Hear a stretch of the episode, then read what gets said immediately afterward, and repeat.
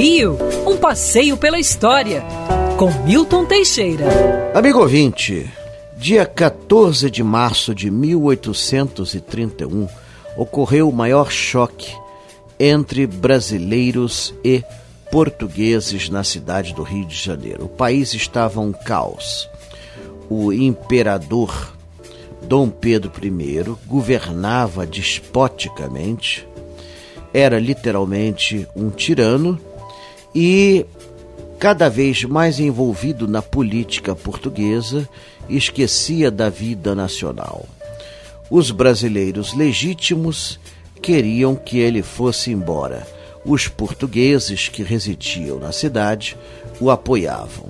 No dia 14 de março, a coisa chegou a um limite e uns jogaram nos outros garrafas de vidro. Foi a chamada Noite das Garrafadas, 14 de março de 1831. Tivemos mortos e feridos. Se você pensar que na época é, o índice de assassinatos violentos era de um por ano, você imagine, na cidade do Rio de Janeiro inteiro, olha bem, hein? É, você imagina o que foi essa noite das garrafadas. Então foi um episódio triste e finalmente no dia 7 de abril de 1831, três semanas depois, Dom Pedro renunciava ao trono colocando Pedro II no lugar.